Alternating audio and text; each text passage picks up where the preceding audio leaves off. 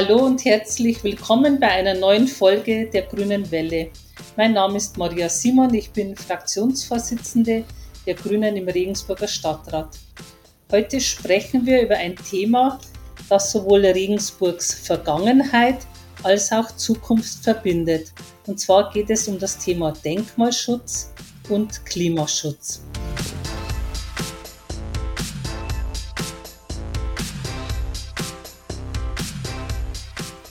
Im letzten Jahr hat sich der Stadtrat zu mehreren Gelegenheiten mit dem Thema Denkmalschutz befasst. Für das Gespräch heute habe ich den Stadtheimatpfleger Herrn Gerhard Waldherr eingeladen. Herzlich willkommen, Herr Waldherr. Schön, dass Sie dabei sind. Ja, herzlich willkommen, Frau Simon. Ich freue mich, dass ich äh, teilnehmen darf, dass Sie mich eingeladen haben. Finde ich eine sehr schöne Sache. Ja, Herr Walter, wollen Sie sich zuerst einfach mal unseren Hörerinnen vorstellen und auch vielleicht noch ein paar äh, Sätze sagen zu Ihrer Aufgabe als Stadtheimatpfleger? Ja, mein Name ist Gerhard Waldherr. Ich bin 67 Jahre alt und bin gebürtiger Regensburger, bin von meiner beruflichen Sozialisierung her äh, ein Historiker, genauer gesagt Althistoriker, bin Professor für alte Geschichte, griechische und römische Geschichte, war lange Zeit an mehreren Universitäten tätig und habe in den letzten 15 Jahren zusammen mit einer Kollegin eine Kulturagentur geleitet, die äh, sich mit Museumspädagogik in erster Linie beschäftigt hat. Seit vor rund 40 Jahren mache ich in Regensburg und darüber hinaus Gästeführungen, Stadtführungen, Museumsführungen, Kirchenführungen. Seit über 30 Jahren bin ich auch maßgeblich an der Ausbildung von äh, Gästeführerinnen und Gästeführern in Regensburg tätig. Das soll ein wenig sozusagen darauf hinweisen, dass ich glaube, die Stadt einigermaßen zu kennen, zumindestens was ihre historische und kunsthistorische Komponenten äh, betrifft. Ich die Stadt Regensburg ist für mich der Lebensmittelpunkt. Ich äh, nehme äh, an den Veranstaltungen kultureller Art, denke ich, relativ aktiv teil. Also ich bin mit der Stadt sehr stark verwurzelt. Seit einen Vierteljahren bin ich jetzt Stadtheimatpfleger, wurde damals vom Stadtrat bestellt zu diesem Ehrenamt. Ich möchte darauf hinweisen, das ist vielleicht nicht allen klar, dass, die, dass der Stadtheimatpfleger ein Ehrenamt ist. Also ich bin kein städtischer Bediensteter, ich bin weisungsungebunden. Gut, dafür muss ich in Kauf nehmen, dass ich äh, zwar beratend und helfend, wie es so schön heißt, tätig sein kann, aber natürlich keine äh, Weisungsbefugnis in irgendeiner Art letztendlich auch habe oder keine rechtskräftigen Entscheidungen fällen kann. So viel vielleicht zur Stadtheimatpflege, vielleicht noch ein bisschen zu dem Umfang oder wie ich das Amt verstehe. Natürlich spielt die Denkmalpflege und der Denkmalschutz eine wesentliche Rolle beim Stadtheimatpfleger und gerade in einer Gemeinde wie äh, Kommune wie Regensburg ist das sicherlich eine ganz wesentliche Aufgabe. Interessanterweise ist, ist ja in Bayern auch der, sind die Heimatpfleger im Denkmalschutzgesetz verankert. Also sie sollen beratend und helfend in Bereichen der Denkmalpflege tätig werden, aber auch in allen anderen Bereichen der Heimatpflege. Und da machen wir jetzt einen weiten Bogen auf, muss man sagen. Denn dazu gehört natürlich Traditionen, Brauchtum, Sprache, Musik, Kunst, Kultur und so weiter und so fort. Und wenn ich meine ganz persönliche Definition äh, hier einbringen kann, ich verstehe eigentlich den Heimatpfleger als jemand, der ist in einer Zeit, in der viele Leute ihren Lebensmittelpunkt ändern, und vielleicht auch vor der Frage stehen, was oder wo ist eigentlich meine Heimat? In dieser Zeit sollte der Heimatpfleger eigentlich Angebote machen für alle Bewohnerinnen und Bewohner, jetzt speziell für Regensburg in diesem Fall, dass sie diesen Ort, diese Kommune als ihre Heimat empfinden können. Ja, also das ist äh, mir ganz, ganz wesentlich. Es geht nicht nur darum, dass die, ja, die angestammten Regensburger sozusagen hier bedient werden, sondern dass man auch für andere, für neu zugezogene und Leute mit äh, einer migrantischen Biografie beispielsweise, dass man auch da eben Möglichkeiten anbietet, das als Heimat zu empfinden. Ja, vielen herzlichen Dank für Ihre Vorstellung.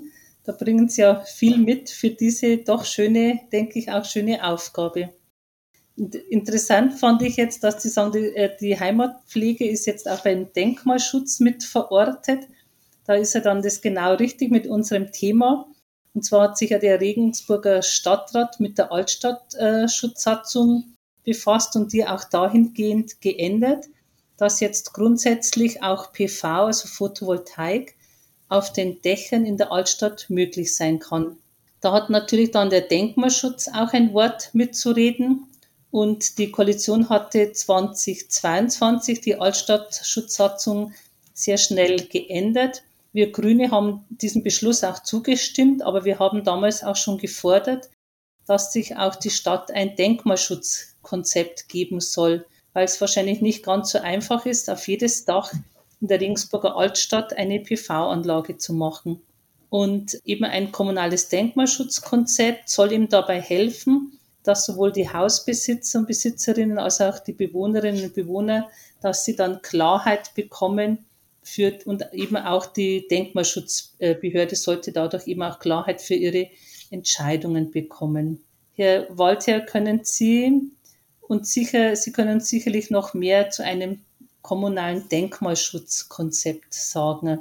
Ja, den kommunales Denkmalschutzkonzept ist, wie Sie ja schon angedeutet haben, Frau Simon, ein Instrument aus einem großen Instrumentenkasten letztendlich, das vor einigen Jahren speziell von dem äh, Landesamt für Denkmalpflege in Bayern entwickelt worden ist unter wissenschaftlicher, mit wissenschaftlicher Unterstützung. Und es ist ein Planungsinstrument letztendlich, ein äh, Instrument zur raumbezogenen Planung, zur räumlichen Entwicklungsplanung mit Denkmalbezug, geht aber in seiner Erfassung eigentlich weit über Denkmäler hinaus.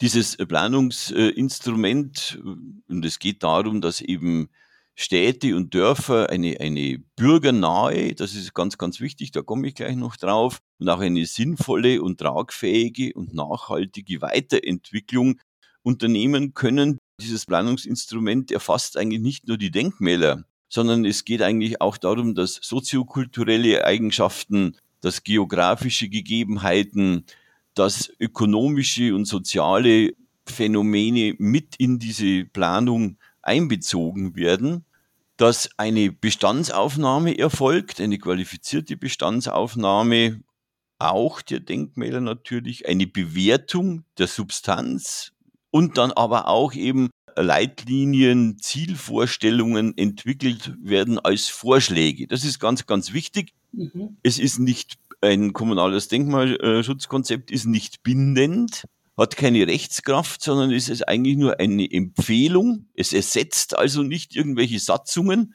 sondern es ist, äh, wie gesagt, eine Empfehlung für die politischen Gremien, sage ich jetzt mal, aber auch für die Bürger. Und die Umsetzung muss natürlich dann äh, ja durch die Politik in den jeweiligen Gremien eben auch vonstatten gehen. Das äh, erscheint mir bei der ganzen Sache ganz, ganz wichtig. Damit ist es ist also nur eine Vorstufe letztendlich der politischen Willensbildung. Okay, vielen Dank. Und äh, Klimaschutz und Denkmalschutz werden ja oft als gegensätzliche Ziele wahrgenommen, da eben historische Gebäude sind ja oft nicht energieeffizient. Wie sehen Sie das und wie kann denn Regensburg diese beiden Ziele zusammenbringen? Also da sind wir jetzt bei einem ganz, ganz wesentlichen Punkt und ein Punkt, der mich auch wirklich sehr bewegt. Denn ich halte diesen Gegensatz äh, Denkmalschutz und Klimaschutz, der in, den, in letzter Zeit verstärkt formuliert wird und ganz akzentuiert herausgearbeitet wird, für eine künstliche äh, Frontenstellung, die man da aufbaut.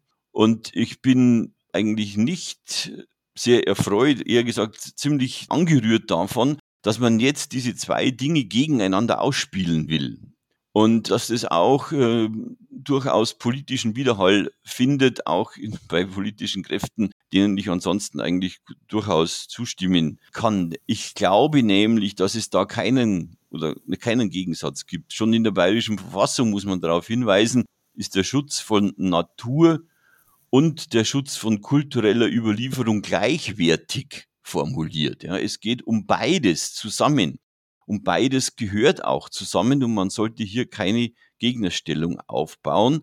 Wenn ich dort vielleicht noch weiter das ausführen darf, ich glaube auch, dass äh, wenn wir auf, wenn wir mit dem Begriff der Nachhaltigkeit arbeiten, der ja ein ganz, ganz wesentliches Ziel unserer Entwicklung sein muss, dass man hier Denkmalschutz und Klimaschutz sehr wohl und recht gut zusammenbringt. Denken Sie daran, dass Denkmalschutz eine, eine Möglichkeit ist, Ressourcen zu schonen, dass Denkmäler als historische Bausubstanz graue, viele, viele, viel, viel graue Energie binden, dass Denkmalschutz dafür plädiert, dass man eben nicht schnell alles abreißt, wegreißt und neue, kurzlebige Bauten erstellt, dass man mit regionalen Produkten oder Baustoffen arbeitet beispielsweise, ja. Und solche Dinge, also von daher sehe ich diese Gegen Gegnerstellung eigentlich überhaupt nicht. Und mein Anliegen geht dahin, dass wir davon abkommen und dass die Bürgerinnen und Bürger ein Bewusstsein wieder, wiederentwickeln oder vielleicht dieses Bewusstsein gestärkt wird, dass beides zusammengehört bei den Nachhaltigkeitszielen, die 2017 von der UNO äh, äh, formuliert wurden, da gehört auch der Schutz des kulturellen Erbes äh, gleichrangig äh, neben der Erhaltung der lebenswerten Umwelt und so weiter oder steht auf einer Stufe, muss man sagen, gleichrangig mit dem Erhalt der lebenswerten Umwelt. Vielen Dank. Da haben Sie schon ein paar Beispiele genannt, eben auch den Erhalt der Substanz. Was gibt es denn sonst schon für konkrete Maßnahmen, die bereits ergriffen wurden in Regensburg, um Denkmalschutz und Klimaschutz in Regensburg gut zu verbinden? Nun, also äh, soweit ich das sehe, arbeiten im äh, administrativen, behördlichen Bereich sozusagen die verschiedenen Ämter, die sich mit dem Naturschutz, mit der mit dem Umweltschutz, sagen wir mal so, und mit der Denkmalpflege beschäftigen, sehr eng zusammen, was beispielsweise bauliche Maßnahmen im Bereich des Hochwasserschutzes angeht, was äh, nun äh, die Zusammenarbeit mit der, mit dem, mit der Klimamanagerin, wenn ich mich richtig äh, erinnere, in Regensburg, also was Klimaresilienz betrifft und so weiter. Da gibt es viel Zusammenarbeit, enge Kontakte, Absprachen und das sind, glaube ich, die Maßnahmen, die man jetzt schon konkret auch ansprechen kann. Mhm. Vielen Dank für diese Beispiele, die Sie genannt haben, also auch die, die enge Zusammenarbeit mit äh, der Klimaschutzmanagerin. Äh, ich möchte dann nochmals auf die Änderung der Altstadtschutzordnung eingehen. Wir haben ja im September bei der Stadt nachgefragt, wie viele Anträge inzwischen eingegangen sind, um äh, Photovoltaik auf Altstadtdächern äh, zu bringen. Und bisher gab es äh, sechs erfolgreiche Anträge. Ein Antrag wurde ja abgelehnt und elf Anträge befinden sich gerade noch im Verfahren. Das ist jetzt noch nicht so die große Zahl, aber letztendlich zählt jede Anlage. Und ich habe eingangs schon von unserer Forderung eines kommunalen Denkmalschutzkonzepts gesprochen. Mit unserer Forderung waren wir im Sommer dieses Jahres auch erfolgreich und auf unseren Antrag hin wird die Stadt nun so ein solches Konzept ausarbeiten. Warum ist Ihrer Meinung nach ein Denkmalschutzkonzept auch für Regensburg sinnvoll? Nun, da möchte ich jetzt auf das eingehen, was Sie angesprochen haben, die Sinnhaftigkeit von PV-Anlagen auf äh, den Dächern der Regensburger Altstadt. Ich glaube, dass ein Denkmalschutzgesetz hier eine qualifizierte Bestandsaufnahme, Untersuchung im Hinblick auf die Möglichkeit, Solaranlagen zu installieren auf diesen Altstadtdächern, dass das etwas Schärfe aus der Diskussion nehmen wird und neue Einsichten auch vermittelt wird, denn ich bin der festen Überzeugung, dass ein großer Teil der Dächer der Altstadt nicht für PV-Anlagen geeignet ist. Und zwar nicht deswegen, weil ich sie nicht gerne da drauf sehe, da komme ich auch noch drauf auf diesen visuellen Aspekt, sondern weil ich glaube, dass weder die Tragfähigkeit noch die Brandschutzbestimmungen das hergeben, dass man da großflächig jetzt PV-Anlagen installieren kann. Außerdem möchte ich schon wirklich nachdrücklich darauf hinweisen, dass wir von einer verschwindend geringen Menge an Dachflächen letztendlich reden, die überhaupt in Frage kommen. Wir haben drei bis fünf Prozent der äh, Bauten von Regensburg in der Altstadt wir haben, wenn Sie äh, sich diesen Solarkadaster in, im Internet anschauen oder wenn man sich das anschaut, ich habe jetzt nicht persönlich Sie gemeint, wenn man sich das ansieht, dann stellt man fest, dass im sonstigen Stadtbereich außerhalb der Altstadt eine ganz, ganz große Menge an Bauten mit Flachdächern, aber auch mit anderen Dächern, die im öffentlichen äh, Bereich sind, also die öffentliche Besitzer haben letztendlich, sei es Stadt Regensburg, sei es Tochterfirmen wie Rewag oder sonst irgendwas, dass die kaum mit Solaranlagen bestückt sind. Und wir versuchen, oder man hat jetzt den Eindruck, es hängt alles an der Altstadt und wenn man da nicht auf die Dächer die Solaranlagen raufbringt, dann äh, würde das im Umweltschutzgedanken nicht entsprechen. Warum bietet man in Regensburg, wie das andere Kommunen schon seit mehr als 20 Jahren machen, nicht einfach Bürgersolarparks beispielsweise an, irgendwo außerhalb der Stadt oder auf den Dächern der Stadt, wo dann auch die Besitzer von Altstadtimmobilien die Möglichkeit haben, sozusagen nicht auf ihrem Dach jetzt, sondern auf einem, auf einer geeigneten Fläche ihren Beitrag dazu zu leisten, dass PV-Strom, der notwendig ist, keine Frage. Also das sollte nicht so aussehen. Ich halte es für absolut notwendig, aber ich glaube nicht, dass die Altstadtdächer wirklich der geeignete Platz dafür sind. Und ich hoffe, und verspreche mir das auch von einem kommunalen Denkmalschutzgesetz, dass hier eine, und das ist auch das Wichtige bei dem äh, Denkmalschutzkonzept, meinte ich natürlich, dass damit Transparenz geschaffen wird und eine fachlich basierte Aufstellung von Fakten letztendlich da ist, an der man feststellen kann, was sich da eignet und was sich nicht eignet. Darin sehe ich die Vorteile eines dieses kommunalen Denkmalschutzkonzeptes jetzt speziell auf diese Frage der Solaranlagen und speziell jetzt für Regensburg. Den Punkt, den Sie erwähnt haben, dass es nur einen geringen Anteil der Fläche ausmacht im Stadtgebiet, also dass die Altstadt nur einen geringen Anteil ausmacht, haben wir auch bei unserer Zustimmung zu der Änderung der Altstadtschutzsatzung auch deutlich gemacht. Wir haben noch viele freie Flächen auf städtischen Gebäuden vor allem auch, die man nutzen kann. Was Sie auch noch angesprochen haben, das finde ich interessant, das ist das Thema, wie bindet man die Bürgerschaft in diesen Prozess mit ein? Also oder anders gefragt, wie können denn die Bürger aktiv am Erhalt des kulturellen Erbes und am Klimaschutz beteiligt werden? Ja, also ich habe es ja schon angesprochen. Ich glaube, dass es wichtig ist, dass äh, man bei den Bürgern wieder einen Bewusst ein Bewusstsein dafür schafft, dass es eben diesen Gegensatz nicht so äh, gibt, sondern dass man beides zusammen sehen muss, dass man zu einer ganzheitlichen Sicht kommen muss. Und da ist die bürgerschaftliche Beteiligung, ist meiner Meinung nach, das wird sich noch herausstellen in dem Prozess, erstens einmal die Verfolgung und die Transparenz, diesen Prozess mitsehen, begleiten zu können. Was passiert da eigentlich? Was wird gemacht? Informationsveranstaltungen und natürlich auch eine Formulierung des eigenen Willens. Ich habe im äh, Frühjahr in diesem Jahr ja mit äh, zusammen mit dem Landesverein für Heimatpflege und dem Historischen Verein für Oberpfalz und Regensburg eine Veranstaltung gemacht mit dem etwas provokanten Titel Strom vom Dom, wo es eben darum ging, äh, in einer Art Bürgergespräch mal auszuloten, wie eigentlich die Stimmung so ist. Und ich habe da festgestellt, dass es durchaus so ist, dass hier differenziert das Ganze betrachtet wird, dass es unterschiedliche Meinungen natürlich gibt, das ist auch vollkommen richtig. Und dass man darüber diskutiert, das ist auch vollkommen richtig. Ich habe es ein bisschen schade gefunden, das war noch vor der Wahl in Bayern, dass trotzdem die Politik nicht so stark eigentlich da aufgetreten ist, wie wir uns das vielleicht gewünscht hätten.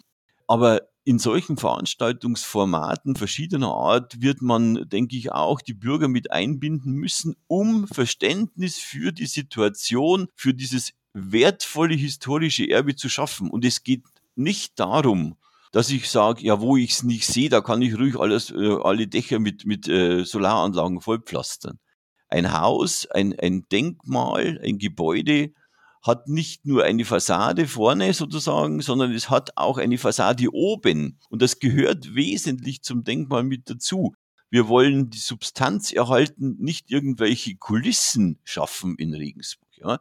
Tourismus, wichtige Sache, Sichtbarkeit ist eine wichtige Sache, aber es geht nicht nur darum, nur das zu erhalten und zu pflegen, was ich sehe, sondern es geht darum, diese wertvolle Substanz, die wir noch haben, Gott sei Dank in Regensburg, ja, im Gegensatz zu vielen, vielen anderen Städten, diese Substanz insgesamt weit möglichst zu erhalten, sie natürlich an die Zukunft anzupassen, sie zu ertüchtigen und äh, den Weg gemeinsam in die Zukunft da zu gehen. Vielen Dank, Herr Walter, für die vielen Informationen und für das Gespräch. Jetzt habe ich noch eine letzte Frage und zwar, welche Visionen haben Sie für die Zukunft von Regensburg in Bezug auf Denkmalschutz und Klimaschutz? Diese Visionen, die habe ich eigentlich jetzt versucht schon ein bisschen einzubringen, muss ich sagen. Ich glaube einfach, dass man beides zusammendenken muss und nur dann kommen wir weiter im insgesamten Erhalt einer lebenswerten Umwelt. Wenn wir beides zusammendenken, Klimaschutz absolut notwendig für unser Überleben, aber Denkmalschutz als eine, äh, ein, ein Erhalt einer Wissensdatenbank, Erhalt von Identitäts, ja, Punkten letztendlich äh, identitätsstiftenden Maßnahmen. Das gehört zusammen und da sehe ich die, die, die Zukunft letztendlich. Also die Quintessenz Klimaschutz und Denkmalschutz sind kein Gegensatzpaar. Ja, das ist Fall. mir ganz, ganz wichtig, dass das wirklich auch äh, vermittelt wird. Mhm. Vielen Dank, Herr Waldherr. Wir sind nun am Ende von unserem Gespräch. Schön, dass Sie mit dabei waren und auch herzlichen Dank an unsere Hörer und Hörerinnen. Ja, wir sind gespannt, wie es mit dem Denkmalschutzkonzept in Regensburg weitergeht. Ich wünsche Ihnen allen eine schöne Zeit und bis zur nächsten Folge der Grünen Welle und auf Wiedersehen, Herr Waldherr. Dankeschön für das Gespräch. Habe mich sehr gefreut, dass ich hier sprechen durfte. Und ja, ich verabschiede mich auch von den Zuseherinnen und Zuhörern und mit dem Hinweis vielleicht, ich habe ja auch eine eigene Veranstaltungsreihe Führungen, Vorträge und so weiter, schauen Sie auf meine Homepage. Äh, auch da geht es um Vermittlung von historischem, kunsthistorischem, kulturhistorischem Wissen und auch um dieses Zusammenbringen, denke ich, von Denkmalschutz und Klimaschutz. Herzlichen Dank und auf Wiederhören und Sehen. Genau, auf Wiederhören an alle unsere Hörer und Hörerinnen.